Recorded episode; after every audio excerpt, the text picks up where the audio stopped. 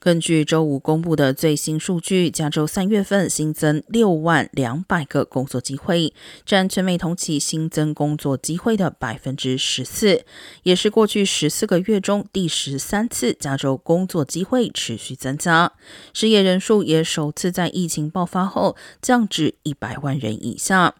同时，虽然加州自疫情以来损失了近两百七十五万个职位，截至上个月已恢复了超过两百四十六万个，达到疫情前的百分之八十九点二。